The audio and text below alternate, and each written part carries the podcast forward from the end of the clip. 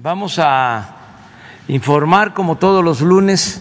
Se nos hizo un poco tarde porque estaba la agenda de la reunión de seguridad bastante cargada, extensa, pero bueno, ya estamos en condiciones de informar. Vamos a comenzar con el quién es quién en los precios de los combustibles, como todos los lunes, la encargada del despacho de la Procuraduría Federal del Consumidor, Berenice Romero Domínguez, nos va a dar este informe. Luego vamos a ver los videos del avance de las obras, que es algo importante, porque se continúa trabajando y eh, también corresponde eh, el informe mensual sobre seguridad que se va a, este, a dar a conocer el día de hoy. Eh, vamos entonces con Berenice, comenzamos. Gracias, presidente. Con su permiso. Muy buenos días a todas y todos. Con corte al 18 de junio, la gasolina regular registró un precio promedio nacional de 20 pesos con 53 centavos por litro, la premium de 22 pesos con 26 centavos por litro y el diésel de 21 pesos con 67 centavos por litro. Al 17 de junio, la mezcla mexicana de petróleo registró un precio de 67 dólares con 44 centavos por barril. Esta semana se mantienen en los primeros lugares las marcas Redco, Chevron y Winstar con los márgenes de ganancia más altos. Nuevamente Total, G500 y Orsan registran los márgenes más bajos. El margen de ganancia más alto en la gasolina regular lo encontramos en dos pesos con 81 centavos con la marca BP en el municipio Escárcega, Campeche, con un precio promedio de 21 pesos con 59 centavos por litro. Por su parte, el más bajo se localizó en la marca El Circle K en Ahumada, Chihuahua, con un precio de 19 pesos con 80 centavos por litro y un margen de 28 centavos. En la gasolina premium, el margen más alto se encontró en la marca Móvil, en Ciénega de Flores, Nuevo León, con un margen de 3 pesos con 37 centavos y un precio de 23 pesos con 19 centavos. El más bajo, con un indicador de ganancia de 15 centavos, lo tuvo nuevamente la franquicia Pemex en Tuxtla Gutiérrez, Chiapas, con un precio de 21 pesos con 10 centavos por litro. En el diésel, el indicador de ganancia más alto fue de 2 pesos con 55 centavos con la marca Combustibles BP en Champotón, Campeche, con un precio de 22 pesos con 65 centavos por litro, mientras que el margen más bajo fue de 17 centavos y lo tuvo por segunda semana consecutiva G500 en Tampico, Tamaulipas, con un precio de 20 pesos con 44 centavos. Respecto a las acciones de verificación realizadas a las estaciones de servicio de gasolina y diésel, se atendieron 251 denuncias recibidas a través de la app litro por litro. Fueron practicadas 221 visitas y se inmovilizaron 17 mangueras en gasolineras que no dan litro de a litro. En el municipio de Villanueva, Zacatecas, una estación de servicio se negó a ser verificada. Estación con domicilio en carretera federal 54 en Saltillo, Guadalajara. De los precios registrados en campo, en la gasolina regular se identificaron las más baratas con la franquicia Pemex en Veracruz, Veracruz, en 18 pesos con 63 centavos y con la marca Servifácil en Centro Tabasco con 18 pesos con 69 centavos por litro. Por otra parte, las más caras las vendió la franquicia Pemex en Santa Catarina, Nuevo León y la gas en Escárcega, Campeche, ambas en 21 pesos con 89 centavos por litro. En la gasolina premium, las más baratas se encontraron con la franquicia Pemex en Coatzacoalcos, Veracruz, en 20 pesos con 49 centavos y Red Energy en Veracruz, Veracruz, en 20 pesos con 60 centavos por litro. Por su parte, las más caras se detectaron con la marca G500 en Huixquilucan, Estado de México, y por la franquicia Pemex en Monterrey, Nuevo León, ambas en 23 pesos con 19 centavos por litro. En lo referente al diésel, Las más baratas se mantienen con la marca G500 en Querétaro, Querétaro, en 19 pesos con 89, 89 centavos, sumándose BP en Veracruz, Veracruz en 20 pesos con 19 centavos. Las más caras se ubicaron con la franquicia Pemex en Cozoleacaque, Veracruz en 22 pesos con 97 centavos y con BP en Cotaxtla, Veracruz en 22 pesos con 84 centavos. En el gas estacionario, el margen de ganancia más alto fue de 5 pesos con 92 centavos, ubicado nuevamente en la estación eh, Servicio Duragas en Durango, Durango, con un precio de 15 pesos con 56 centavos por litro. El más bajo, con un peso con 20 centavos, lo tuvo Sotogas en Pénjamo, Guanajuato, con un precio de 10 pesos con 53 centavos por litro. En el gas LP en cilindro, el margen más alto se localizó en la estación de servicio Azteca Gas con un margen de 9 pesos con 99 centavos, en Azcapotzalco, Ciudad de México, con un precio de 28 pesos con un centavos por kilo. El más bajo, con 2 pesos con 37 centavos, lo tuvo Gaspasa en Consalá, Sinaloa, con un precio de 22 pesos con 61 centavos por kilo.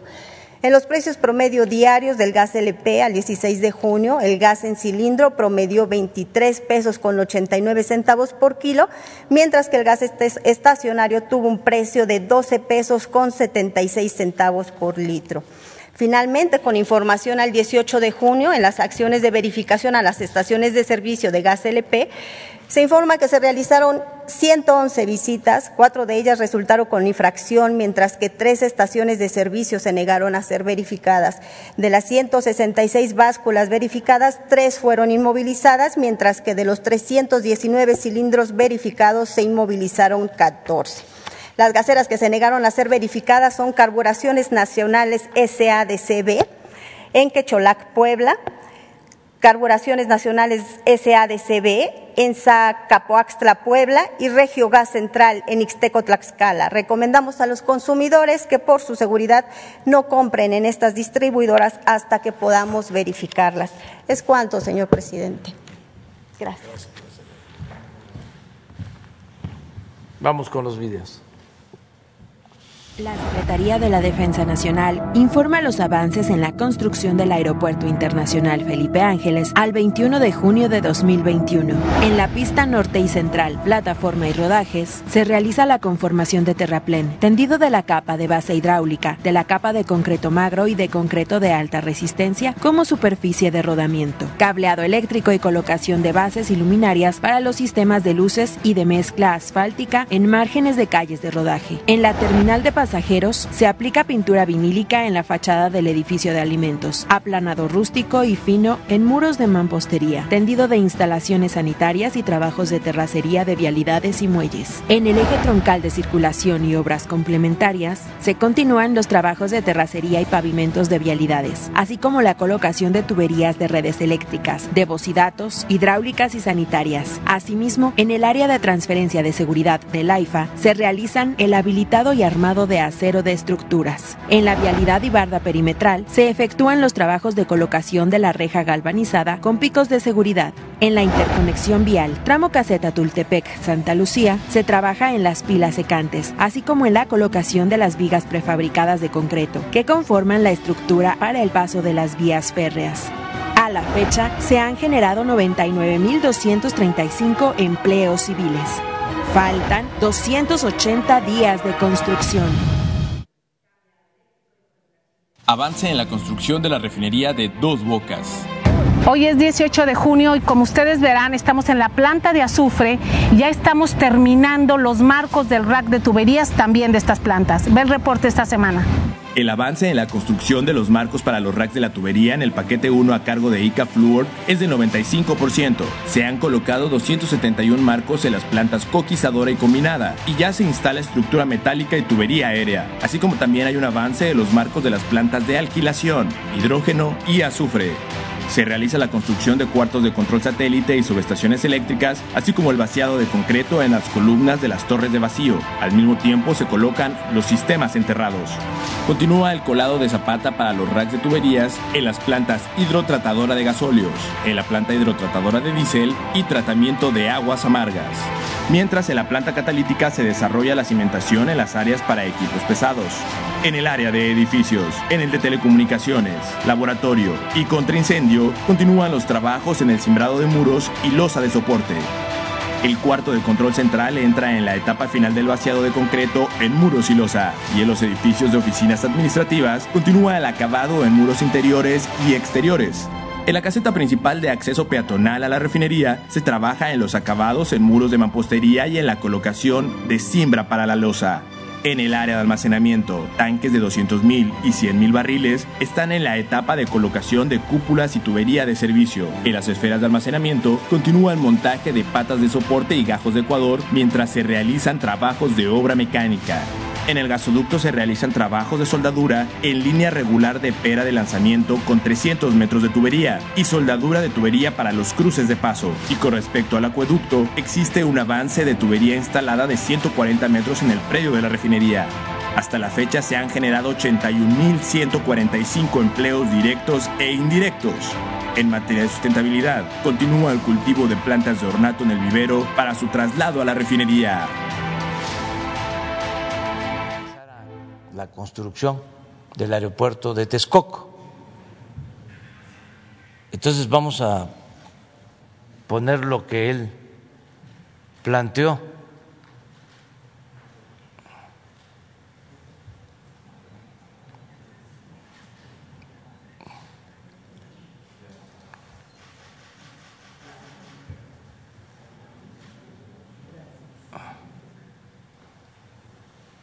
Porque se molestan mucho cuando hablo de que hay un sector de la clase media aspiracionista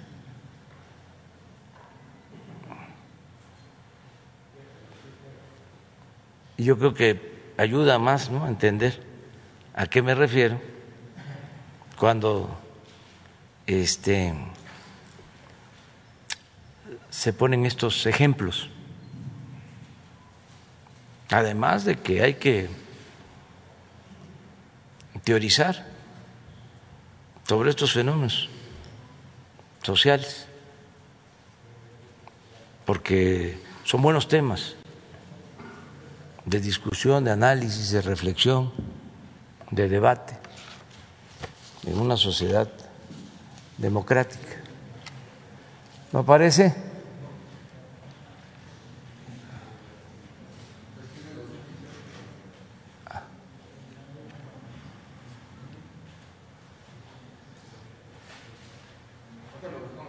Bueno, seguimos adelante.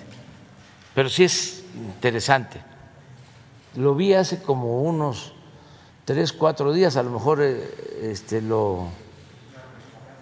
Sí. Eh,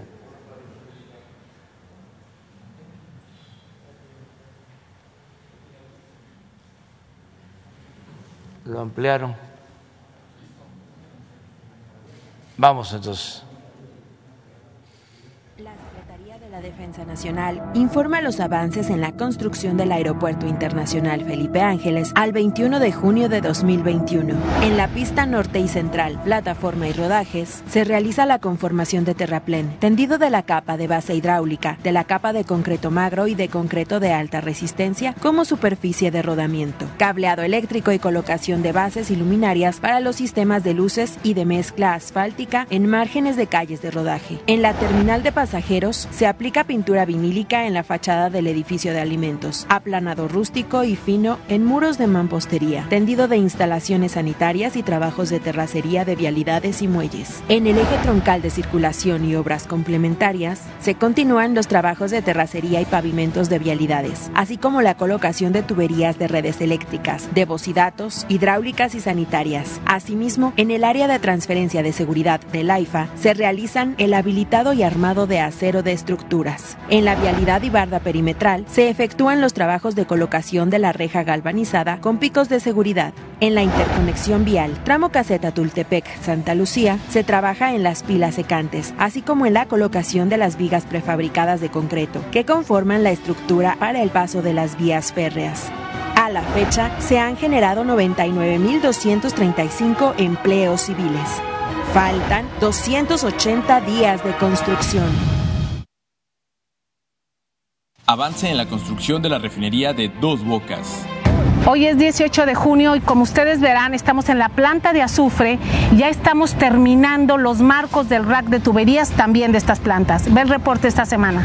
El avance en la construcción de los marcos para los racks de la tubería en el paquete 1 a cargo de ICA Fluor es del 95%. Se han colocado 271 marcos en las plantas coquizadora y combinada y ya se instala estructura metálica y tubería aérea, así como también hay un avance de los marcos de las plantas de alquilación, hidrógeno y azufre. Se realiza la construcción de cuartos de control satélite y subestaciones eléctricas, así como el vaciado de concreto en las columnas de las torres de vacío. Al mismo tiempo se colocan los sistemas enterrados. Continúa el colado de zapata para los racks de tuberías en las plantas hidrotratadora de gasóleos, en la planta hidrotratadora de diésel y tratamiento de aguas amargas. Mientras en la planta catalítica se desarrolla la cimentación en las áreas para equipos pesados. En el área de edificios, en el de telecomunicaciones, laboratorio y contra incendio, continúan los trabajos en el cimbrado de muros y losa de soporte. El cuarto de control central entra en la etapa final del vaciado de concreto en muros y losa, y en los edificios de oficinas administrativas continúa el acabado en muros interiores y exteriores. En la caseta principal de acceso peatonal a la refinería se trabaja en los acabados en muros de mampostería y en la colocación de cimbra para la losa. En el área de almacenamiento, tanques de 200.000 y 100.000 barriles están en la etapa de colocación de cúpulas y tubería de servicio. En las esferas de almacenamiento continúa el montaje de patas de soporte y gajos de Ecuador mientras se realizan trabajos de obra mecánica. En el gasoducto se realizan trabajos de soldadura en línea regular de pera de lanzamiento con 300 metros de tubería y soldadura de tubería para los cruces de paso. Y con respecto al acueducto, existe un avance de tubería instalada de 140 metros en el predio de la refinería. Hasta la fecha se han generado 81.145 empleos directos e indirectos. En materia de sustentabilidad, continúa el cultivo de plantas de ornato en el vivero para su traslado a la refinería.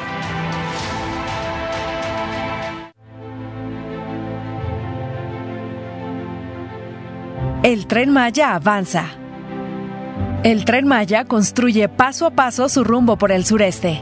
En el tramo 3, continuamos los trabajos y avanzamos sin obstáculos. A lo largo de estos meses progresamos con la preparación del terreno, realizamos avances en infraestructura y armamos piezas fundamentales del proyecto. En los municipios de Copomá, Tella, Tixcocop y Tixpehual del estado de Yucatán, llevamos a cabo estudios topográficos, trabajos geotécnicos, deshierve y desplante de terreno. En Alacho, avanzamos con la compactación de terraplén y otros procesos constructivos en el terreno del municipio. Asimismo, en este municipio, armamos las zapatas necesarias para los pasos vehiculares. Continuamos el trabajo en las plantas de prefabricados y proporcionamos los tubos para pasos de fauna. Las plantas de prefabricados son fundamentales para acelerar los procesos constructivos y asegurar la calidad de los componentes de la obra. Avanzamos en la construcción de pasos vehiculares y ganaderos. Asegurar la movilidad y facilitar el acceso es una prioridad para el proyecto. También continuamos con la construcción de muros de contención y con el colado de traves.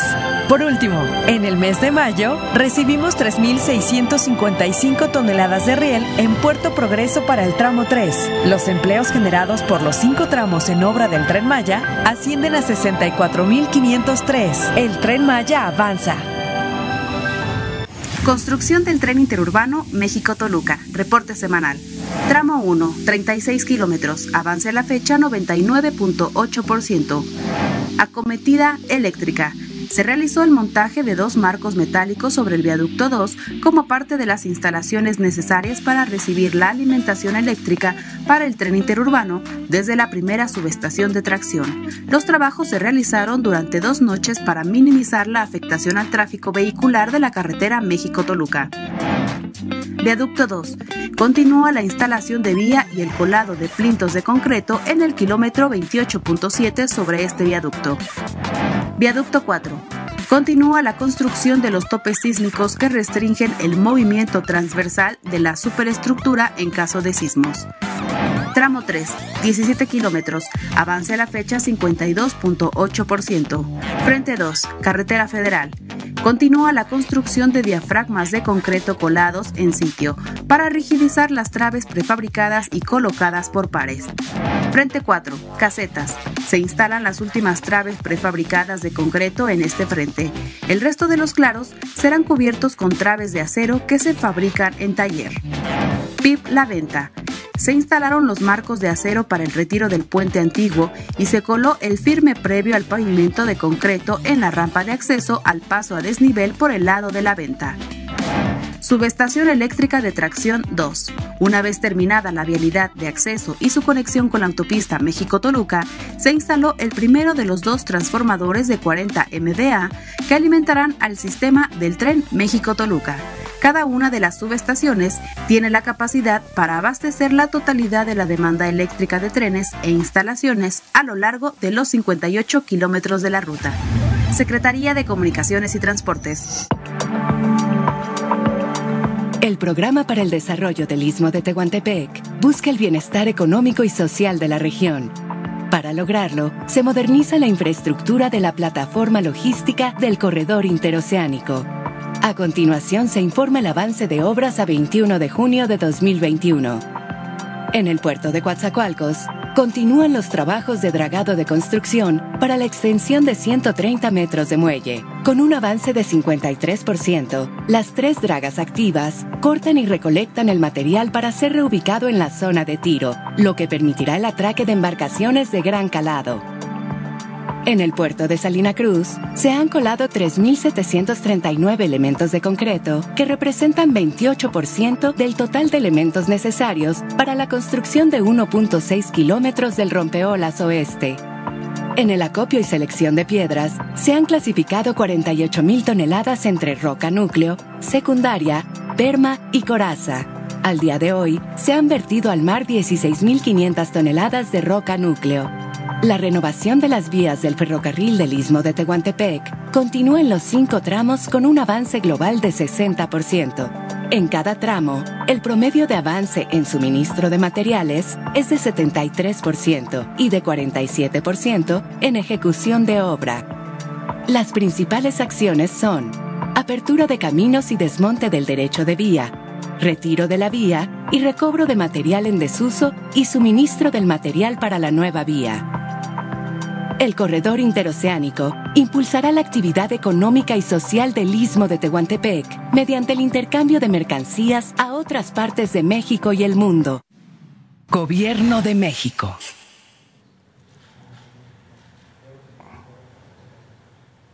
Adelante. Sí. Ahora sí, vamos. ¿No encontraron el... A ver, antes de entrar. Es que es interesante esto.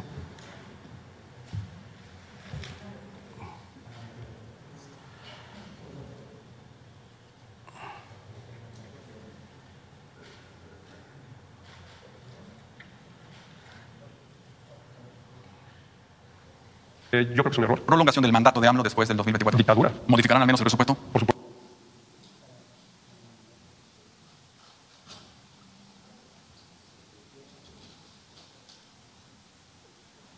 Eh, yo creo que es un error. Prolongación del mandato de AMLO después del 2024. Dictadura. ¿Modificarán al menos el presupuesto? Por supuesto. Hay que cancelar el tren Maya, la refinería, el aeropuerto de Santa Lucía y el programa Sembrando Vida. Sí. Claro. Lo único exitoso. No, ¿cuál exitoso? Es una des- desgracia, es un desastre. ¿Qué es deliberar, don Cuadri? ¿Qué es deliberar? Sí. Sí, pero lo del aeropuerto en particular, ¿no? Ah. Sí.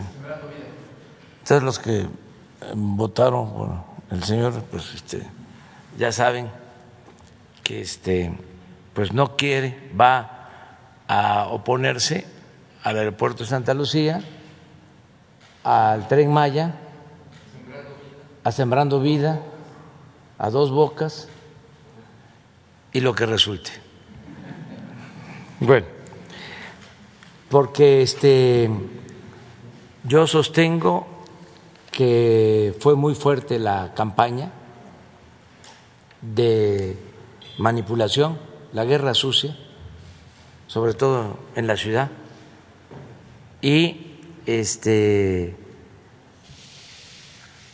muchos eh, ni supieron por lo que votaban. Estaban eh, muy alterados, obnubilados, en contra de nosotros, del proyecto de transformación, porque este, son partidarios al final o en el fondo de que continúe el mismo régimen de corrupción, de injusticias, de privilegios y de salir adelante, por eso hablo de aspiracionismo, como sea, sin escrúpulos morales de ninguna índole. El neoliberalismo o neoporfirismo eh, trajo aparejada una concepción muy individualista, muy egoísta,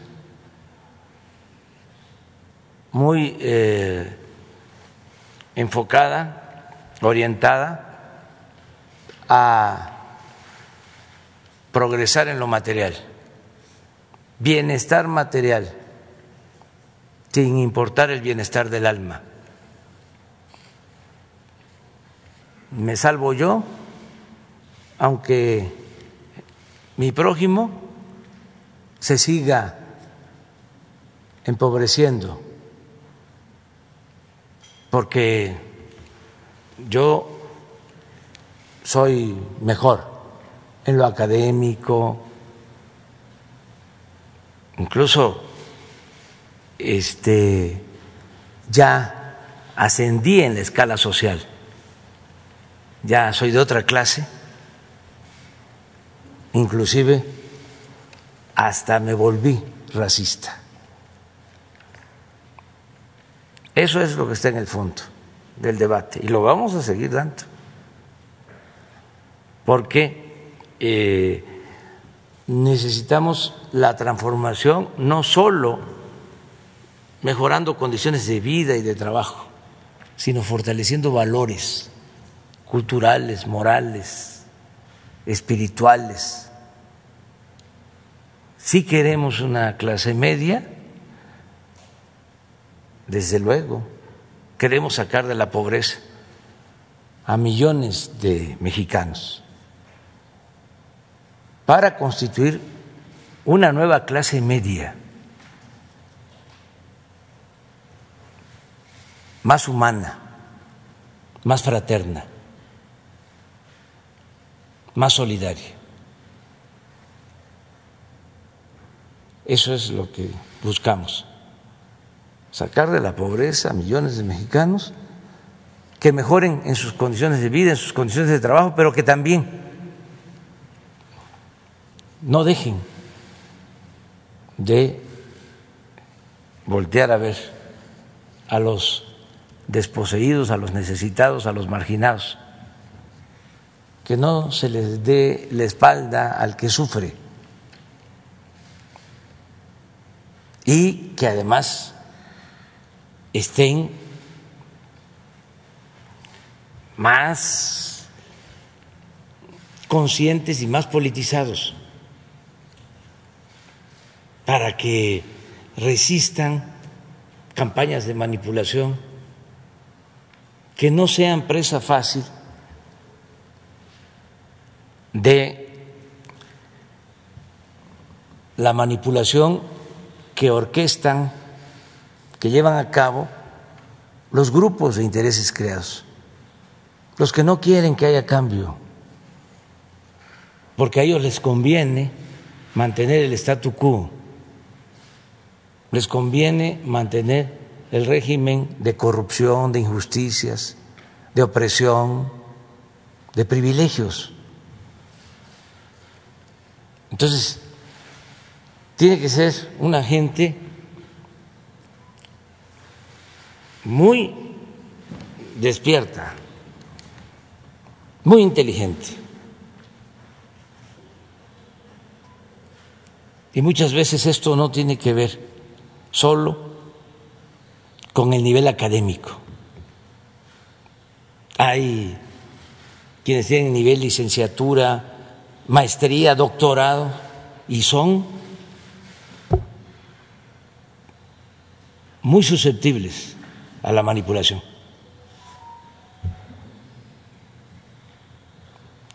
Hay eminencias, grandes escritores. No voy a tratar el tema porque hay que ser respetuoso de los procesos internos de otros países, porque tiene que ver con los principios de nuestra política exterior. Pero si ustedes eh, indagan un poco, ustedes que son mironas y mirones profesionales, se van a dar cuenta cómo este, grandes luminarias, escritores famosos, están este, defendiendo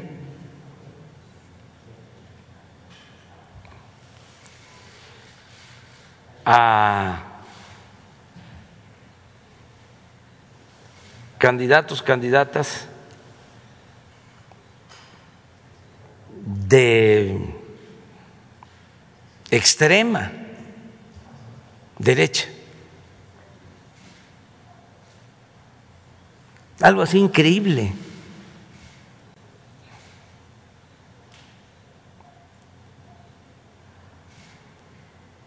Estamos hablando de escritores famosos, no grandes escritores, buenos escritores.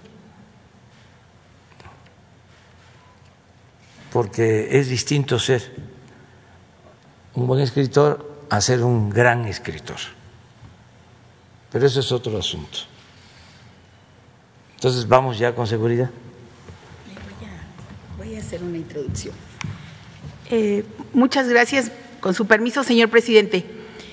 Eh, nos toca, como cada mes, dar el informe mensual sobre los resultados de la Estrategia Nacional de Seguridad instruida por el presidente de México, Andrés Manuel López Obrador.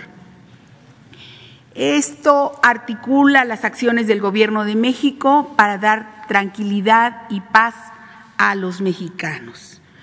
Decirles, recordarles que todos los días, desde muy temprano, el señor presidente de México encabeza las labores del Gabinete de Seguridad con la misma persistencia las mesas de paz y seguridad sesionan y llegan a acuerdos en cada una de las 32 entidades federativas y 266 regiones donde se coordinan las acciones del Gobierno de México con las autoridades de los estados y municipios en materia de construcción de paz y seguridad. Este informe que se va a dar a continuación es resultado del trabajo de las instituciones integrantes del Gabinete de Seguridad, como la Secretaría de Gobernación, la Secretaría de la Defensa Nacional, la Secretaría de Marina, la Consejería Jurídica de la Presidencia de México, el Centro Nacional de Inteligencia y también la Secretaría de Seguridad y Protección Ciudadana, junto con la Guardia Nacional, con eh, la representación del eh, general eh, Bucio, que es el comandante de la Guardia Nacional, a quien le cedo el uso de la palabra.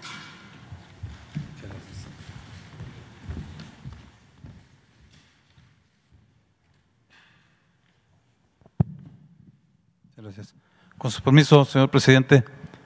muy buenos días. Voy a permitir dar el avance de la Guardia Nacional en el último mes. Eh, el despliegue continúa una, continuamos con una fuerza operativa de 99.946 elementos ya desplegados en 214 coordinaciones regionales, solamente nos quedan 52 para cumplir con las 266 coordinaciones que debemos de tener al finalizar el año. De ese personal desplegados 84.954 y 14.992 en actividades de apoyo. Adelante. Eh, los coordinadores estatales, que son los responsables de la, eh, la cuestión operativa y administrativa de la Guardia Nacional en cada estado, y los efectivos en cada uno de los estados los tenemos en esta tabla. En este mes solamente tuvimos el cambio del coordinador estatal de la Guardia Nacional en el estado de Aguascalientes, ahora es el inspector general Víctor Manuel Lomelí Carrera. Adelante. En cuanto a reclutamiento, los eh, años 2019 y 2020 se cumplieron la meta que se tiene prevista para los tres años de 50 mil elementos. Para el 2021 nos quedan 14 mil 400 que corresponde reclutar a Sedena. Y aquí solamente quiero destacar que eh, también hay otro tipo de reclutamiento que es el que hace ya directamente la Guardia Nacional para cubrir vacantes que se van originando por personal que va causando baja de la Guardia Nacional. Y tenemos hasta la fecha 4.358 nuevos elementos para cubrir vacantes. No tiene que ver con la meta de reclutamiento que se tiene de los tres años. Adelante.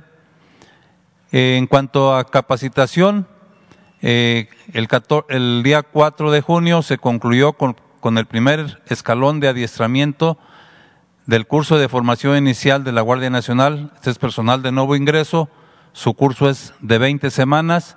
Se capacitaron o concluyeron su capacitación 3.842 integrantes de la Guardia Nacional en seis, siete, perdón, siete diferentes centros de adiestramiento distribuidos en todo el país y de ellos 3.084 hombres y 758 mujeres. Adelante.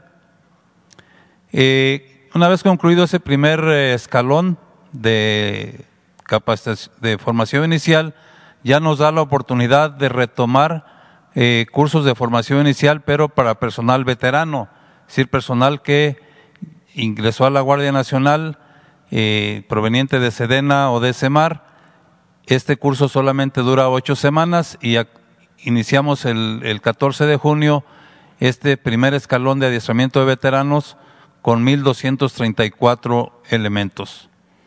El segundo escalón de adiestramiento con personal nuevo ingreso, que dura 20 semanas, continúa desarrollándose eh, desde el día 12 de abril hasta el 27 de agosto, en que concluyen 5.737 elementos.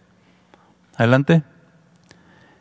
Eh, además de este curso de capacitación inicial, el programa rector de profesionalización nos marca eh, que de una capacitación ya especializada y en este caso la podemos desarrollar tanto presencial como en línea, principalmente en línea.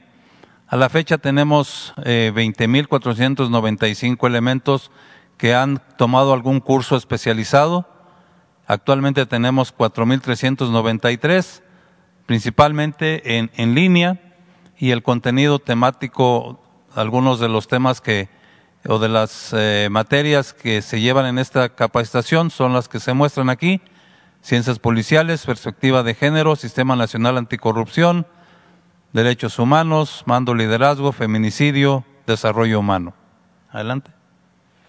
Por lo que respecta a la construcción de cuarteles, el los, las metas del 2019 y 2020, eh, bueno, solamente nos quedan ocho en construcción de las planeadas en el 2020, que junto con las 76 programadas para este año hacen un total de, de 84 en construcción, más las construidas ya eh, concluidas, son 164 para terminar el año con 248 eh, construcciones para la Guardia Nacional, distribuidas en todo el país.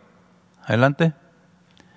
En, este, en esta ocasión, pues quiero resaltar el apoyo que la Guardia Nacional brindó durante la jornada electoral, sí, se empeñó un total de 65.775 elementos en 14.720 vehículos. Esto principalmente pues porque las acciones que se implementaron fueron patrullajes, tanto preventivos como de disuasión, la seguridad en el traslado de papelería electoral y la seguridad de los consejos estatales, distritales y municipales en las 32 coordinaciones estatales. Adelante. Por último, eh, un aspecto que se dio también con motivo del proceso electoral, a la Guardia Nacional le correspondió dar la seguridad a candidatos eh, de diferentes eh, partidos. En total, la Guardia Nacional dio seguridad a seis candidatos a gobernador, 51 candidatos a presidentes municipales, 56 candidatos a a diputados, en total 113 servicios de seguridad, que implicó un total de 357 elementos de la Guardia Nacional desplegados en este tipo de servicios en 22 estados. Sería cuánto, señor presidente, y cedo la palabra a mi almirante eh, Ojeda. Gracias. Con permiso, señor presidente, muy buenos días. Siguiendo con el informe mensual, este es el número de elementos que se tienen desplegados en todo el territorio nacional, tanto de la Secretaría de la Defensa, la Secretaría de Marina y la Guardia Nacional. De los, todos estos, los efectivos desplegados es más o menos un 87% de esta manera. La que sigue, por favor. En lo que se refiere a ese despliegue, estas son las operaciones que se llevan a cabo, como es la operación para la construcción de la paz con 71.470 elementos, operaciones en el Golfo y el Pacífico para el Estado de Derecho en la Mar 6.141 y 4.701.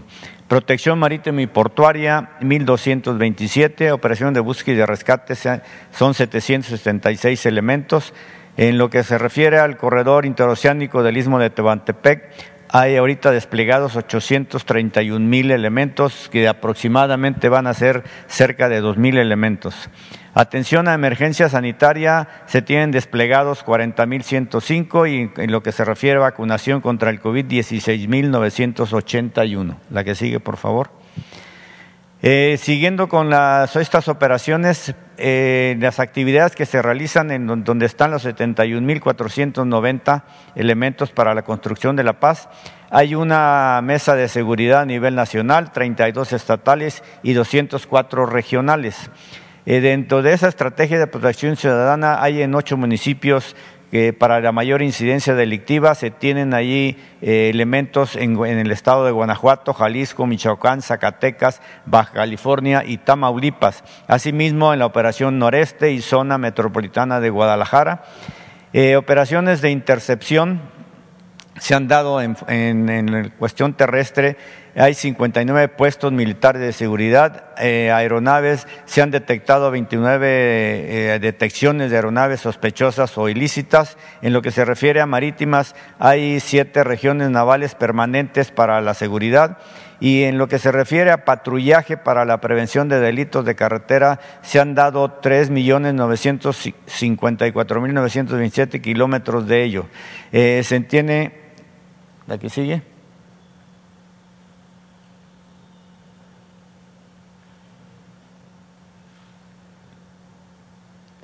Y por último, los mandos especiales en Badiraguato y La Laguna. La que sigue, por favor. En lo que se refiere a operaciones del Golfo y el Pacífico, operaciones del Golfo eh, es la anterior.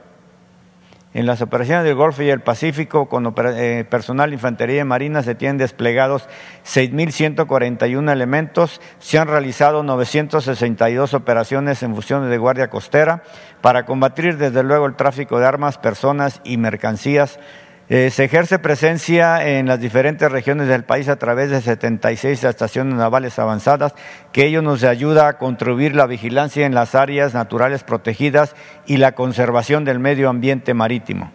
La que sigue, por favor. En lo que se refiere también a las operaciones de derecho en operaciones de derecho en la mar, operaciones navales para la aplicación de la ley, se tiene la operación en la sonda de Campeche, operación Camarón para ayuda con la pesca y la interdicción marítima. En lo que se refiere a la sonda de Campeche, es para garantizar la seguridad y las operaciones en las instalaciones estratégicas de Pemex y se llevan a cabo operaciones contra el mercado ilícito de combustible. Hay tres áreas de fondeo seguras en el, área de la sonda de Campeche, en donde se le da seguridad a los buques que se encuentran ahí fondeados. En lo que se refiere a la operación del Camarón, hay patrullaje aéreo y marítimo para verificar cumplimiento de órdenes de la veda. Se han asegurado hasta la fecha 13.894 kilogramos de productos marinos en veda. En lo que se refiere a interdicción marítima, se han llevado 591 operaciones para la salvaguarda de la, Guardia Costera para vigilancia de zonas marítimas mexicanas. En el Alto Golfo de California también se tiene, se sigue ahí la vigilancia para el apoyo a la vaquita marina el incremento de las unidades marítimas se han llevado a cabo ahorita un incremento de un aproximado de un 35%, se han mandado más elementos, más unidades de, eh, superficie. Los resultados que se han obtenido en la sonda de Campeche se han eh, llevado a cabo 152 operaciones, eh, artes de pesca aseguradas 41 y metros de redes aseguradas 13.165. La que sigue.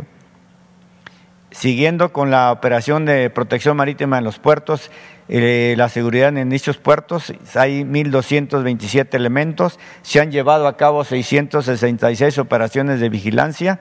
Eh, para neutralizar el tráfico de mercancías, a la fecha se, se tienen en detenidos en, progreso 41 contenedores que todos traen maderas preciosas, se encuentran ahorita en el trámite de investigación, todo ese tipo de cosas. Hay un contenedor que se aseguró el, hace días recientes en eh, Lázaro Cárdenas que también trae productos para producción de metanfetaminas se encuentra también en proceso de investigación y a la fecha de lo que va este año se han asegurado 15 contenedores y se van a sumar estos 41 cuando ya se pueda eh, llegar a la judicialización de los casos. La que sigue, por favor. En lo que se refiere a salvaguarda de la vida humana en la mar, tenemos 776 elementos eh, se han dado 54 llamadas de atención a 54 llamadas de auxilio, se han rescatado 48 personas y 10 evacuaciones médicas en la mar. Tenemos 33 estaciones de búsqueda y rescate eh, distribuidas en el Golfo y en el Pacífico. Un centro de coordinación nacional aquí en, la Secretaría de Marina, cuatro centros y 28 subcentros coordinados eh, que se encuentran coordinados en las regiones de búsqueda y de rescate aéreo. Eh, hace poco se llevó una operación de búsqueda de personas eh, por el Ejército Nacional eh, vía aérea y terrestre en la Reserva de la Biosfera en el Vizcaíno, en Baja California Sur. La que sigue, por favor. Siguiendo con las operaciones de seguridad en el correo interoceánico del Istmo de Tehuantepec, hay ahorita 831 elementos, pero se van a desplegar alrededor de 2.000 elementos. Se instalaron cinco bases de operaciones realizando patrullajes terrestres eh, aleatorias a todo lo largo del corredor. Se han brindado seguridad a ocho instalaciones estratégicas, tres refinerías, tres estaciones de bombeo y dos terminales marítimas. Y también se realizó una reunión de coordinación con la Secretaría de Marina, la Fiscalía General del Estado de Oaxaca y la Vicefiscalía de las regiones del Istmo de Tehuantepec para ayudar en todo lo que se refiere a la seguridad en todo este tren interoceánico. Y desde luego se están haciendo acciones de seguridad de empresas civiles para que puedan laborar, a todo lo largo de las vías férreas. La que sigue, por favor. Lo que se refiere al plan eh, DN3, plan Marina y plan de la Guardia Nacional para atención de emergencia sanitaria del COVID, se tienen desplegados 40.105 elementos, eh, se han atendido a 1.099 pacientes a todo lo largo de estas eh, jornadas y 1.686 pacientes trasladados a instalaciones hospitalarias. Y se han trasladado 3.090 toneladas de insumos médicos vía aérea y vía terrestre. La que sigue, por favor. Siguiendo con esta misma plan de emergencia para la vacunación, en donde hay 16.981 elementos. Estas son las vacunas que se han eh, distribuido alrededor de 15 mil 15 millones 597 mil 100 vacunas recepcionadas.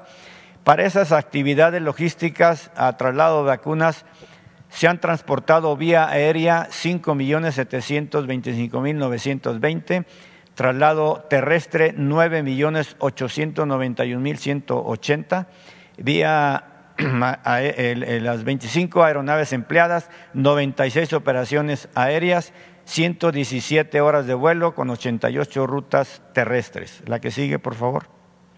Y por último, para esta misma atención eh, de emergencia sanitaria, la vacunación desde el 24 de diciembre de 2020 al 20 de junio del 21, estas son las cifras que se han eh, de vacunas recibidas, 50, mil 50 millones 265 66 mil 815 vacunas y estas son las actividades logísticas para este tipo de vacunas con 29 aeronaves empleadas, 727 operaciones aéreas, 846 horas de vuelo y 2.381 rutas terrestres. Le cedo la palabra al general para continuar. Con su permiso, señor presidente. Bien, eh, las misiones eh, que ya explicó el secretario de Marina son ocho Ahorita vamos a ver otras cinco misiones que cumplen las tres fuerzas para poder, si le regresan tantito, para poder eh, explicar todo este efectivo desplegado de 191 mil eh, 24, que corresponde al 87% de, del total de la fuerza, del efectivo real que tenemos. Esto es lo que está trabajando en todo el territorio nacional. Adelante. Eh, aquí tenemos las, las, otras cinco misiones, seguridad, instalaciones estratégicas, operaciones para el combate del mercado ilícito de combustibles, el plan de migración y desarrollo en la frontera norte-sur, eh, la atención a desastres, la erradicación intensiva de plantíos ilícitos. En estas cinco uh, misiones se está empleando un total de 48.792 hombres de las tres fuerzas.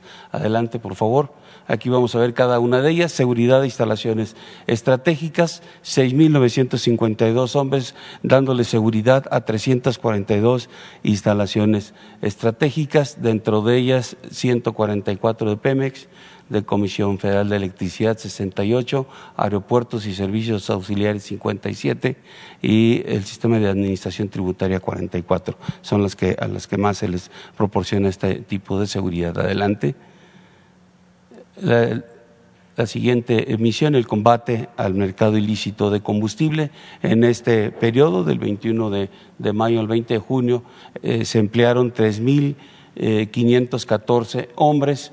Eh, las, las entidades que se siguen registrando mayor incremento de perdón, mayor incidencia de tomas clandestinas está Estado de México, Guanajuato, Tamaulipas, Michoacán y en primer lugar Hidalgo. Eh, los resultados, más de dos millones de litros de combustible recuperados en este periodo, 635 eh, tomas clandestinas identificadas y desde, inutilizadas, 175 eh, vehículos asegurados, personas detenidas, predios, también dentro del plan de transporte de combustible en apoyo a, Pemex. Eh, se, trasladaron en este periodo 147 millones de litros de combustible en los 637 autotanques que se tienen cubriendo 16 rutas. Eh, la que sigue, por favor. En cuanto al plan de migración y desarrollo de la frontera norte-sur, eh, se continúa con un despliegue de 27.562 hombres estos de, esta manera, este es el resumen eh, del ejército. En la frontera sur, 6.244 hombres. En la frontera norte, 7.419. Por parte de la Armada, 341 elementos en, la frontera sur, 464 en la norte, de la Guardia Nacional 5.697 hombres en la, en la frontera sur y en la norte 7.397 para hacer un total de la, en la frontera sur de 12.282 hombres, 15.280 en la frontera norte. Los migrantes rescatados en, este periodo, 22.267 eh, migrantes. Eh, se continúan dentro del, del, despliegue que se tiene con 30 puestos de revisión migratoria, 347 puntos de control migratorio y también buques eh, y embarcaciones que hacen el control marítimo. Adelante, por favor dentro del plan DN3, plan Marina y plan de la Guardia Nacional para la atención a desastres. Eh, en, el periodo se emplearon 5.359 hombres atendiendo 116 eventos, de ellos 58 incendios, 14 accidentes, 13 eventos de lluvia y una falla geológica. También 28 fugas de hidrocarburo, una explosión y un derrumbe. Adelante. Eh, en cuanto a los resultados por parte del Estado mexicano, con todo lo que se ha trabajado por todas las fuerzas, aquí tenemos en erradicación intensiva eh, de plantíos de nervantes 38 hectáreas y, lo que llevamos en el, en el año 429 hectáreas de marihuana. En cuanto a amapola, 630 hectáreas, haciendo un total en el año de 6.873 eh, hectáreas eh, de, amapola erradicada. Esto corresponde, aquí tenemos el ciclo anual de producción, en donde eh, es el comportamiento que se tiene registrado y estamos ahorita en estos meses en la parte más, más baja de producción de estos enervantes.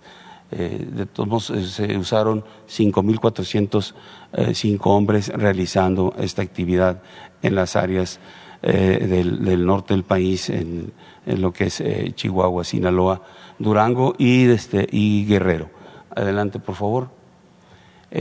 aseguramientos de drogas, marihuana, 9.392 kilogramos de marihuana asegurada en el periodo para hacer un total en el año de 50.156 eh, eh, kilogramos. En cocaína, 505 kilogramos, el total que llevamos del año 8.114 kilogramos de cocaína. Heroína, 3 kilogramos, un total de 222 en el mes. Adelante. En cuanto a laboratorios y drogas sintéticas, eh, dos laboratorios, 17 en total, eh, en metanfetaminas, 5.572 kilogramos de metanfetaminas para un total del año de 28.990 eh, kilogramos. De fentanilo, 85 kilogramos en el mes, en el año 1.033 kilogramos de este enervante. Adelante. En cuanto a aseguramiento de, dinero y armamento, dólares americanos, 109.477 dólares en el periodo, un total de, 8.7 millones eh, de dólares. Pesos americanos, eh, pesos mexicanos, perdón, eh, 6.636.183 eh, pesos para un total de 47.8 millones de pesos asegurados. Armas de fuego, eh, en el periodo 593 armas, de esas tenemos eh, dos fusiles Barrett calibre 50. Adelante, por favor. En cuanto a, vehículos, 1.738 vehículos asegurados, un total de 11.252 en el año. Embarcaciones no tuvimos en este mes, pero en el año llevamos 15 embarcaciones y aeronaves aseguradas, tres en el periodo, en el año 23 eh, eh, aeronaves. Creo que es, eh, es, todo. Le cedo la palabra a la secretaria de Seguridad y Protección Ciudadana.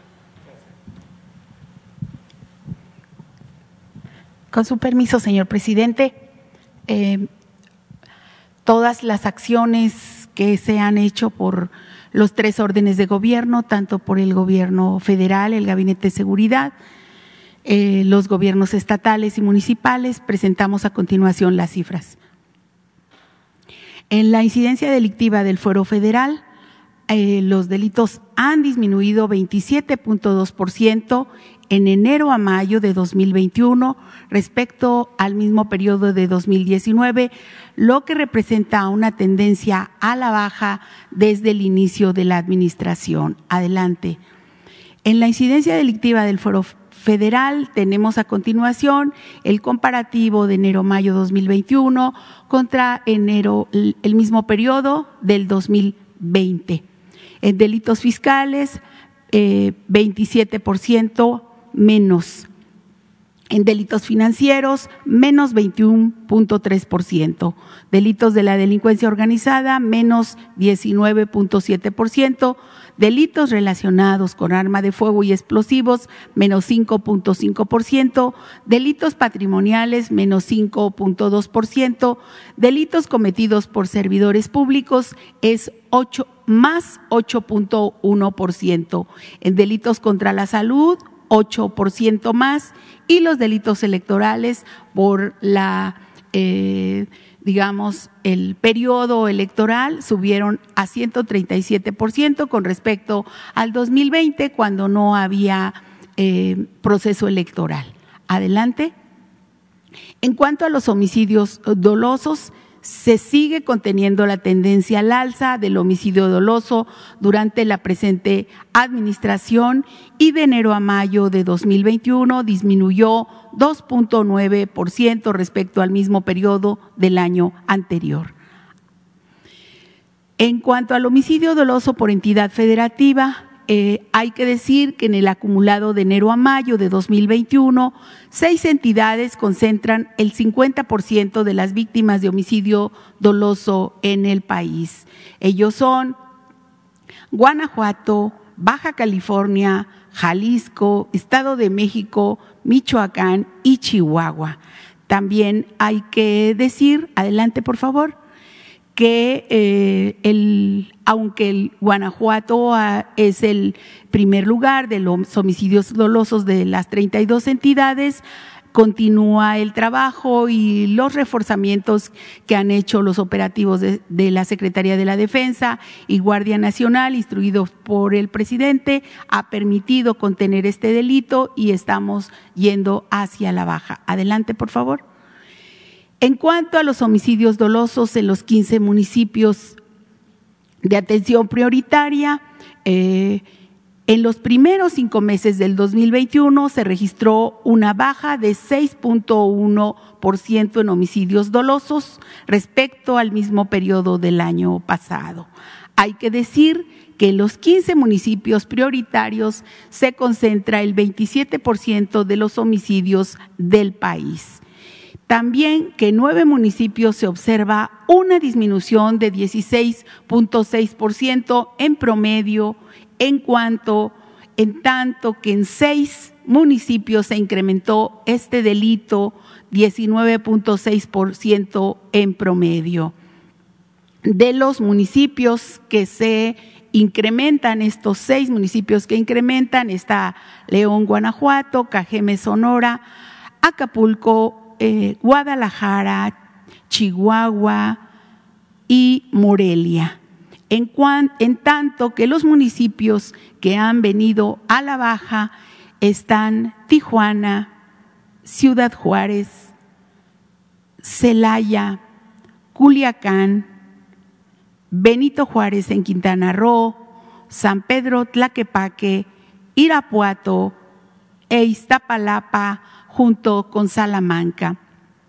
Como ha sido, por ejemplo, el caso de Irapuato y Salamanca, y e Iztapalapa cambiaremos el próximo mes dándole prioridad a otros municipios que van a la alza. Adelante. En los robos totales, de enero a mayo de 2021, se registró una disminución de 5.8% respecto al mismo periodo del 2020 del inicio de la administración a la fecha, los robos en general han disminuido 22.7%. Ello contempla el robo a casa habitación, de vehículo, transportista, transporte, en fin, todos los eh, robos que se van a dar eh, a continuación. Adelante. En el caso de robo de vehículo automotor, se redujo 14.7 en comparación con los primeros cinco meses de 2020.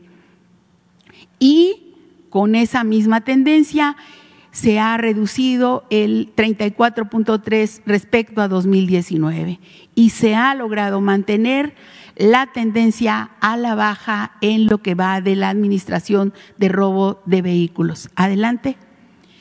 Aquí está la incidencia delictiva de los delitos del fuero común enero-mayo 2021 respecto a enero-mayo 2020. Como decíamos, robo de vehículo menos 14.7, robo de ganado menos 13.1%, robo a negocio menos 10.6%, robo a transportista menos 10%, robo a casa habitación menos 6.8% y también empieza a ver a contenerse el robo en transporte público colectivo. Adelante. En cuanto a los delitos eh, de robo a transeúnte, tenemos un alza del 6.4%, así como en robo en transporte individual, 19.3%, y también en los taxis se ve un alza de 26.5% y en la violación de 30% y de la trata de personas 47% y feminicidio 7% al alza decir eh, que los delitos de robo continuaron con un 5.8% a la baja en los cinco meses. Adelante. En el secuestro, los primeros cinco meses del 2021, el secuestro sigue disminuyendo con 28.8% respecto al mismo periodo del 2020. Continuamos con una baja del 60.4% en mayo de este año comparado con diciembre de 2018, es decir, la baja del 60% en lo que va de esta administración respecto al delito de secuestro. Adelante. En cuanto al robo de hidrocarburos, la desviación de miles de barriles al día por mercado ilícito de combustible, en el mes de junio se tuvo un eh, promedio de 4.7 miles de barriles. Y el ahorro estimado por el trabajo eh, de presencia, vigilancia, investigación lleva un ahorro estimado del 1 de diciembre del 2018 al 14 de junio de 2021 de 152 mil 274 millones eh, de pesos aproximadamente, lo que equivale a un ahorro diario de 164, 200, 164 millones 265 mil pesos. Este es un trabajo que se hace de manera conjunta con todas las áreas del Gabinete de Seguridad y en conjunto con Petróleos Mexicanos. En la prevención de toma de casetas de enero al 17 de junio de 2021 se evitó la pérdida de 6.237 millones de pesos y de 2020 al 2021 se evitó la pérdida de 15.834 millones de pesos con eh, los operativos que tiene la Guardia Nacional eh, y los estados, las entidades en evitar la toma de casetas. Adelante. En cuanto a montos y cuentas bloqueadas por la Unidad de Inteligencia Financiera, eh, en lo que va de la administración se han bloqueado 38.330 cuentas vinculadas a operaciones ilícitas, tanto del crimen organizado como el crimen de cuello blanco. Y se le quitaron a la delincuencia organizada 14.420 millones de pesos. Más del 92.5% de estos avances se dieron en el gobierno actual, de 2019 en adelante. Adelante. Esto sería el informe este, mensual, señor presidente. Muchas gracias.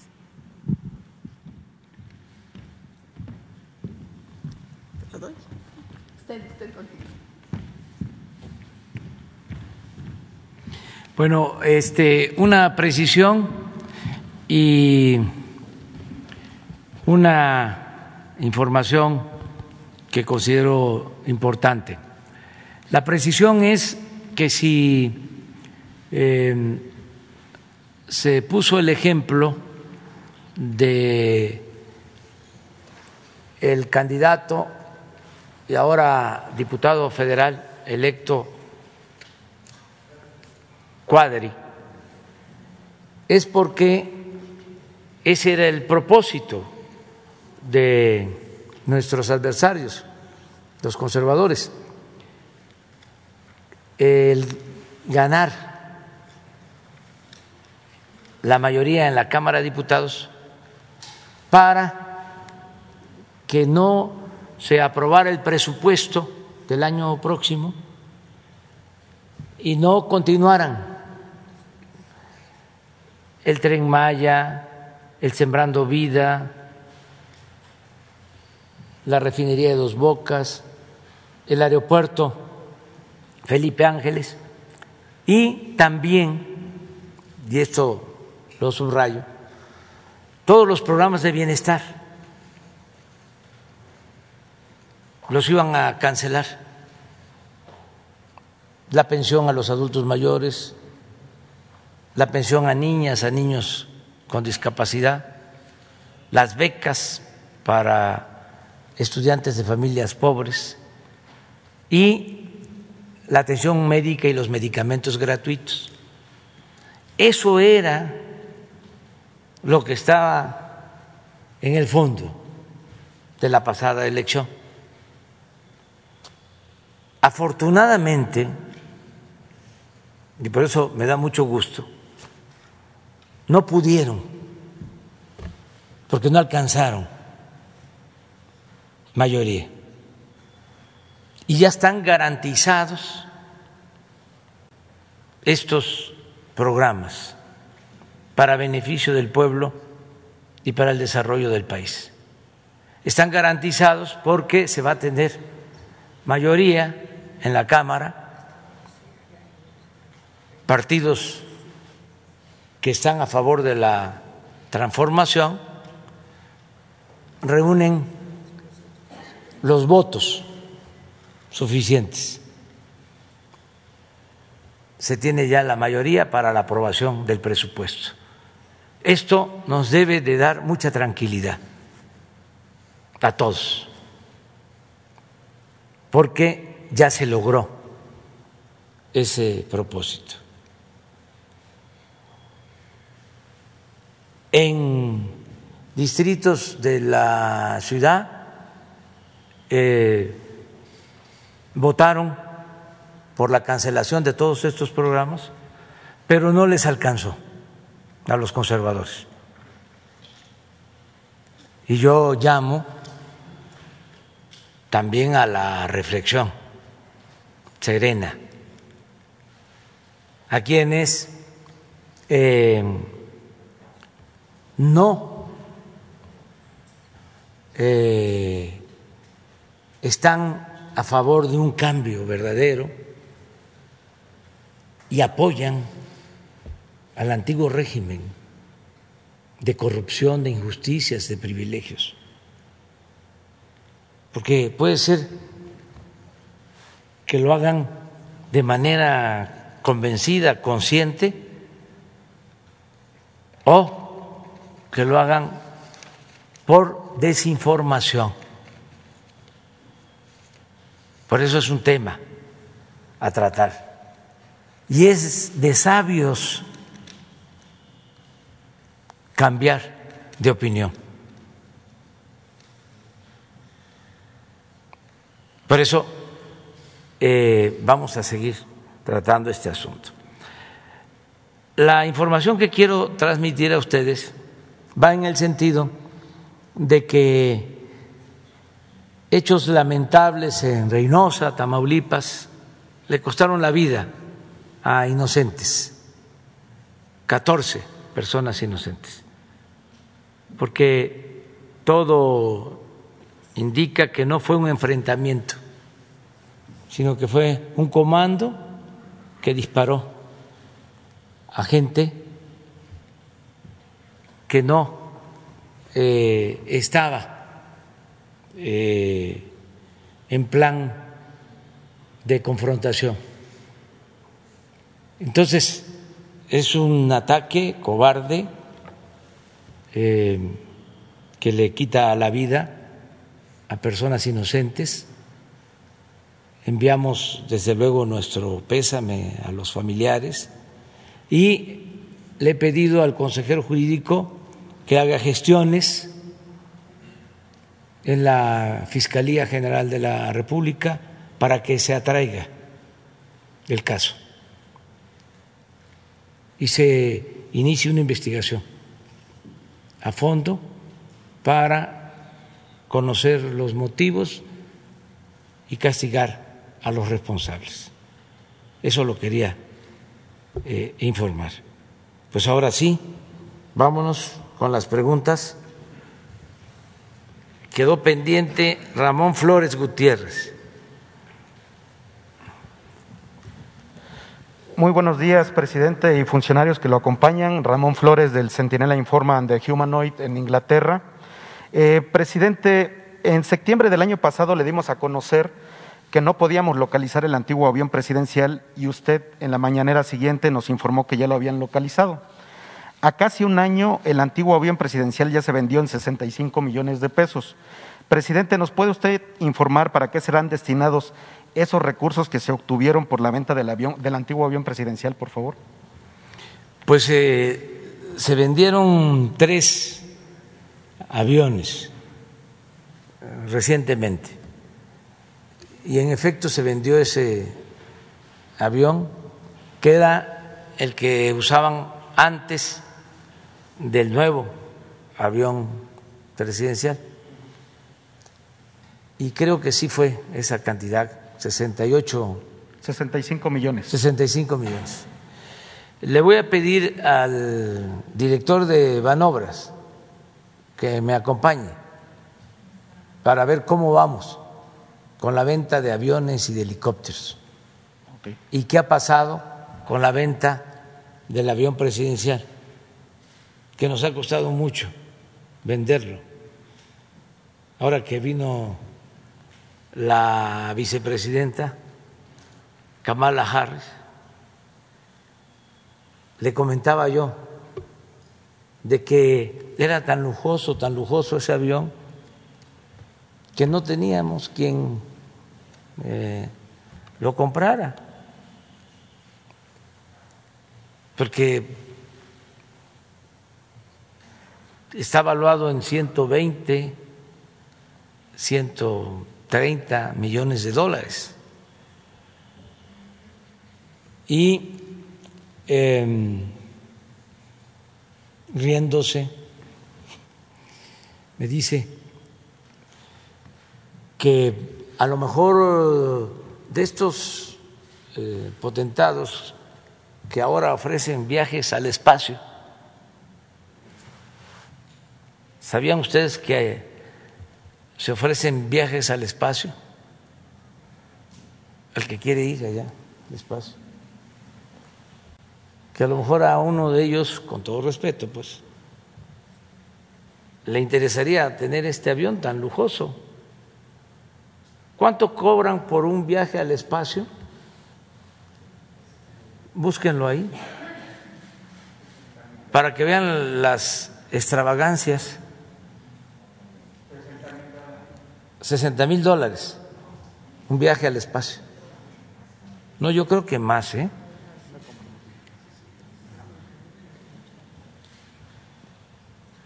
Fíjense cómo anda el mundo.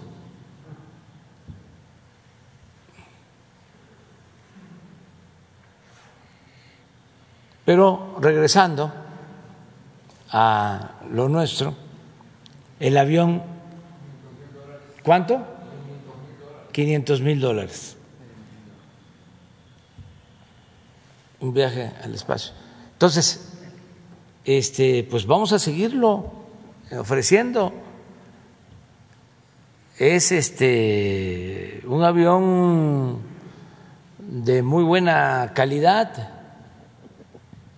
lo que pasa que no está hecho para nuestro país, solo para presidentes que viajan mucho al extranjero,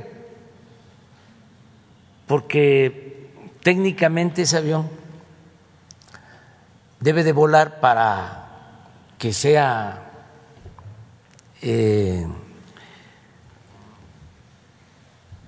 eficiente y se justifique en promedio cinco horas. Entonces, pues de México a Tijuana es menos de cinco horas, de México a, a Cancún también menos de cinco horas. O sea que es un avión que se compró para ir de vuelos a Europa, porque si se llega a Europa en diez horas sin recarga de combustible. Pero aquí, pues para ir a Guadalajara, a Oaxaca, a Veracruz, pues apenas se está levantando ya. Hay que aterrizar y el gasto es mayor.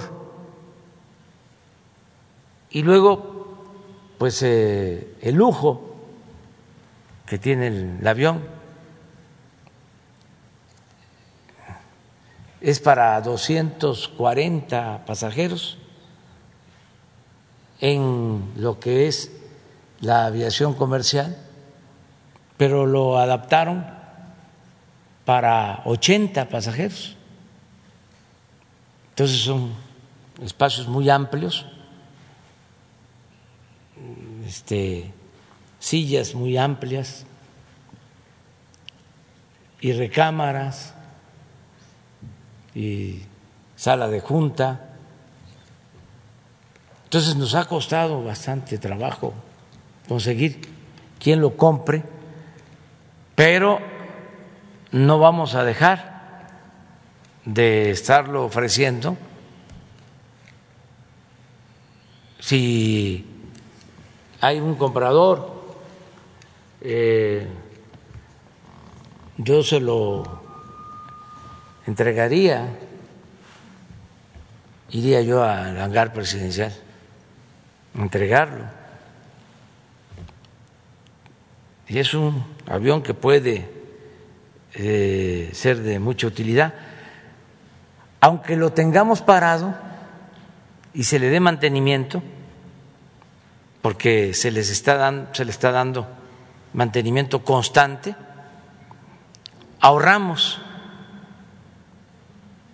porque si lo usáramos nos costaría muchísimo dinero. Entonces, eh, nosotros pues solo gastamos lo que cuestan los boletos para ir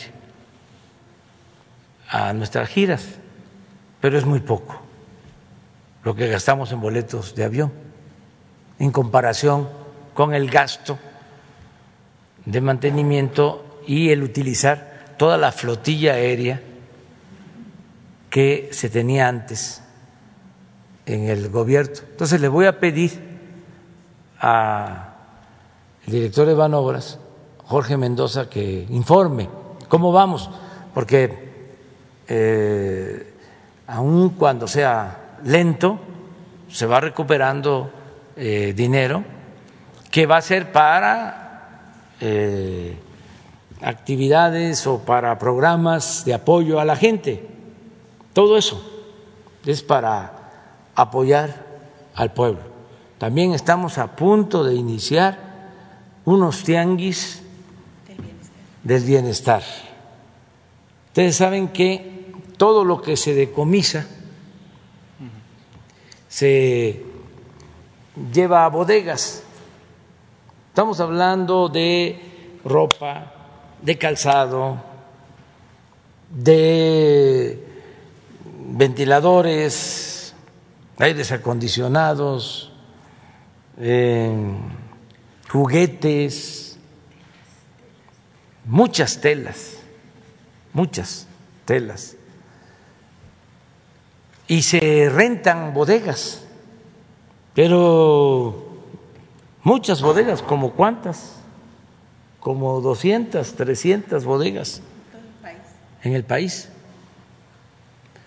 Y se mantiene esa mercancía, hemos ido sacando y sacando y sacando y sacando, pero eh, como hay que hacer trámites y hay eh, normas, por ejemplo, para que no haya competencia desleal, se tiene que quemar o destruir eh, todo lo que son rollos de telas y pacas de, de ropa. Entonces, todo eso ya va a cambiar.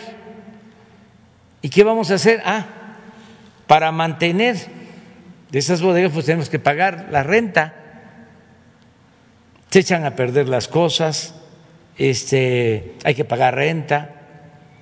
Entonces, estamos ya por terminar de elaborar una reforma administrativa para que todo lo que se confisque con prontitud, con rapidez, de manera expedita, se le entregue a la gente.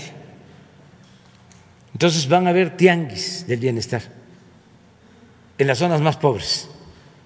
Se va a llevar todo eso para que la gente lo aproveche.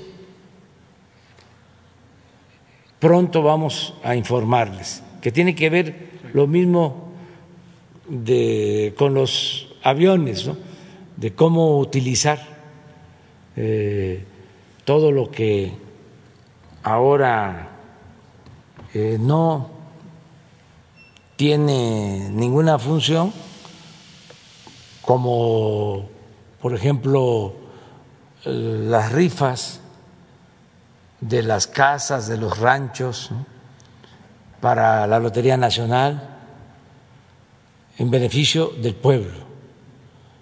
Eh, en diciembre estamos pensando que vamos a eh, rifar un terreno a la orilla del mar en Sinaloa, un terreno como de 2.500 hectáreas. Era un rancho de Antonio Toledo Corro, ya afinado. Y en el gobierno de Calderón Fonatur lo compró.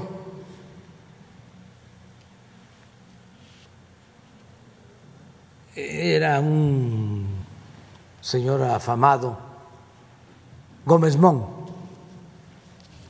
el de Fonatur, para un desarrollo turístico. Y resulta que pues está un poco apartado, está en los límites de Sinaloa con Nayarit, pero pagaron 120 millones de dólares por el terreno. Y no hemos podido eh, venderlo para obtener ese dinero.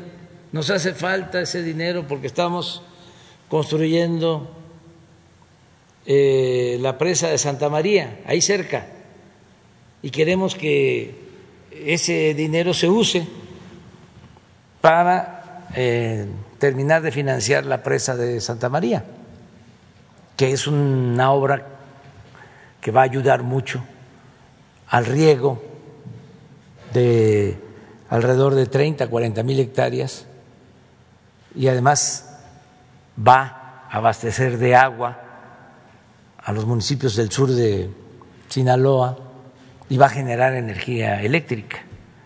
Entonces, como no hay empresa turística que quiera eh, invertir y se les está dando facilidades para que tengan los permisos y todo, pero de todas maneras, no eh, hay quien se interese. Yo personalmente le he mandado a decir a, mm, quienes tienen actividad empresarial en Sinaloa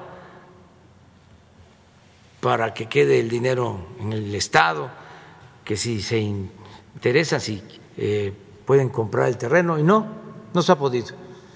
Entonces, ¿Qué se está pensando? Pues se va a fraccionar. Entonces, como es una playa eh, bella, se van a eh, vender terrenos, pero no eh, venderlos sueltos, sino rifar para diciembre. El que quiera tener su terreno de playa, compra su boleto. Lo que queremos es sacar los 120 millones de dólares, cuando menos lo que este, en ese entonces se destinó a la compra. Malos negocios, claro, malos negocios para la hacienda pública, para el pueblo, buenos negocios para los que hicieron esta operación. Entonces, eh, vamos a pedirle a Jorge que venga sobre los aviones. Okay.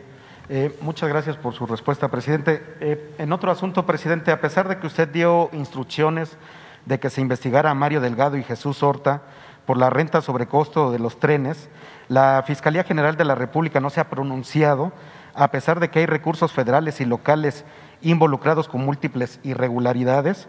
No han iniciado investigación en los contratos vigentes, tanto la Secretaría de la Función Pública y el Contralor Capitalino no han hecho nada. Como usted nos solicitó denunciar la corrupción, Aquí le voy a entregar documentación nueva. Investigamos que Mario Delgado dio cuatro pagos de 158 millones de dólares contra entrega de los 30 trenes y pagó de contado 632 millones de dólares. Maximiliano Zurita los vendió a Pobre Tren en 420 millones de dólares y esta se los rentó a Mario Delgado en 1.580 millones de dólares. Está vigente el contrato, pero no se investiga por qué se firmó en dólares si el mantenimiento e intereses se pagan aquí en México. Los trenes de CAF de la línea 12 resultaron 68% más caros que los trenes de llantas de hule de la línea 1. De mantenimiento se pagó 576 millones de dólares para limpiar los vidrios y se cobra ese mantenimiento cuando están parados los trenes y CAF les paga míseros sueldos a los trabajadores del metro y en pesos. La empresa CAF es la misma del Tren México-Toluca. Mi pregunta, presidente, es, ¿estaría usted de acuerdo que el doctor Santiago Nieto, en conjunto con el SAT, investiga a la empresa CAF, a Mario Delgado, Jesús Sorta y Miguel Ángel Mancera? Sí, y a todos. Y eh, la investigación sobre este tema corresponde a la Fiscalía y hay que esperar a que la Fiscalía eh, dé eh, una respuesta legal, formal, y nada más no politizar, no seguir sacando raja, porque eso se usó mucho, eso mismo, en víspera de las elecciones. Por eso este, muchos se confundieron. Eh, se utilizó mucho lo, el accidente lamentable la desgracia del tren de Tláhuac, del metro de Tláhuac, este, porque nuestros adversarios no tienen escrúpulos de ninguna índole. Eh, para ellos el fin eh, justifica los medios. Ellos querían derrotarnos, que no alcanzáramos la mayoría en la Cámara de Diputados y se lanzaron con todo, nada más que no pudieron. Sin embargo, este, la campaña fue eh, incesante, profunda, eh, perversa en todos los medios de información, con honrosas excepciones, y en redes sociales, y con llamadas telefónicas. Y todavía sigue. Es una prensa eh, vendida, alquilada, una prensa corrupta, la que se tiene en el país, desgraciadamente, con honrosas excepciones. Nunca este, se había atacado tanto a un gobierno como ahora. ¿Cuándo habían visto al Universal como ahora? Al Reforma como ahora. Nunca. Las estaciones de radio es un bombardeo constante de mentiras, de calumnias. Nada más para que los que nos estén viendo este lo constaten. Fíjense, hoy las primeras columnas, la noticia principal en el Universal es de que jóvenes que están trabajando conmigo, que los estamos formando, están ya eh, siendo eh, promovidos y ocupan cargos. Jóvenes preparados, eh, honestos, pues no les gusta, lo ven mal. ¿Qué quieren? ¿Que continúen los mismos funcionarios corruptos en el gobierno? No, tenemos que renovar la administración pública. Si no, podemos eh, retroceder si no formamos cuadros nuevos, jóvenes, para el relevo generacional. Pero no les molesta. No quieren este, que hagamos ningún cambio. ¿Cuál es eh, la noticia en el Universal? A ver, ¿no la pones?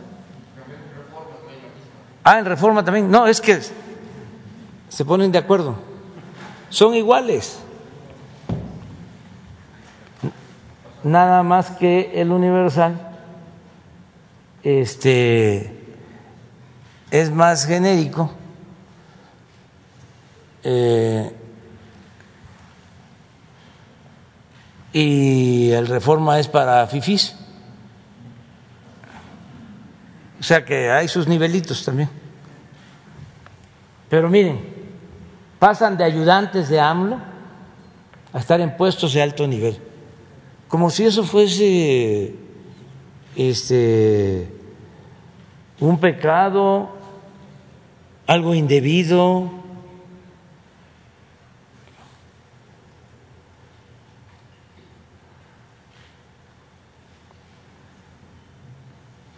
son jóvenes universitarios que se están formando.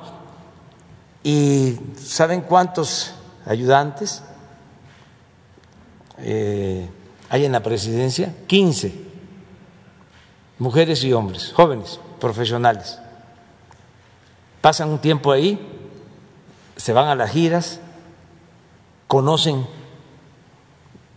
más sobre la realidad del país, eh, se van formando, recogen los sentimientos del pueblo, de la gente. El Reforma hace unos días saca de recibir una cachetada a manejar las becas. Benito Juárez. Sí, a un compañero joven en una gira le pegaron una cachetada.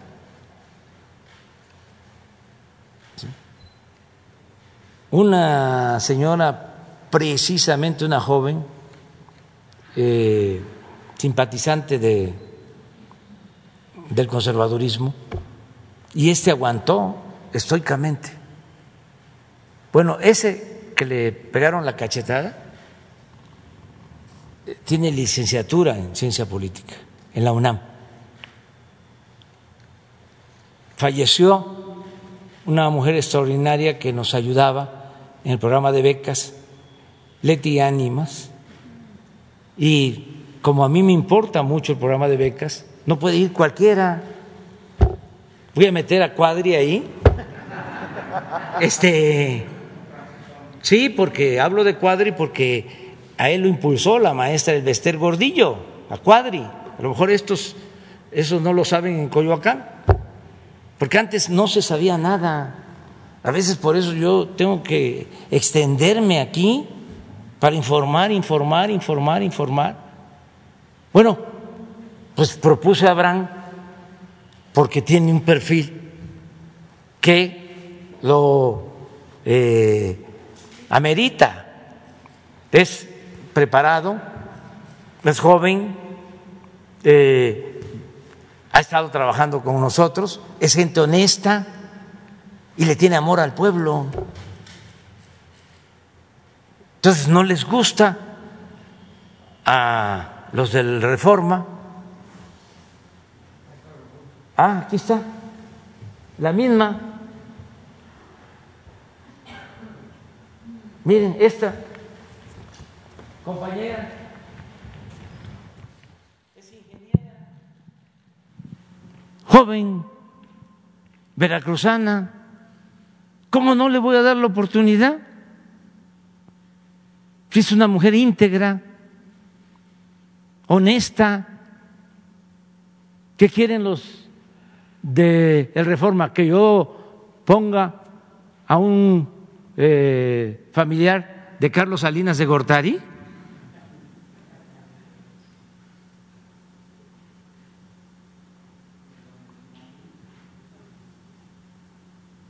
Todos ellos. Y lo vamos a seguir haciendo. Vamos a seguir llevando a cabo cambios para renovar eh, el equipo con gente joven y con esas características. ¿Qué creen que ahora sí yo me voy este, a, este, a retirar? Porque eh, voy a recibir a las nueve, ya se me pasó, al cardenal Pietro Prolín es secretario de Estado del Estado Vaticano eh, y es un desayuno que tenemos a las nueve. Entonces ya no puedo estar más tiempo, pero mañana seguimos, continuamos. Este, hacemos la lista para que quedaron pendientes. Por favor. Por favor. Ah, también les eh, recuerdo que a las 11.30 es el simulacro nacional del istmo, por el, por el istmo, sí, sí, a las 11.30, a las 11.30 para que nadie se alarme, es un simulacro a las 11.30 para cuidarnos, para protegernos, para saber qué hacer en caso de que se presente una emergencia, aunque toco madera, pero en fin, nos vemos mañana. Muchas gracias, muchas gracias.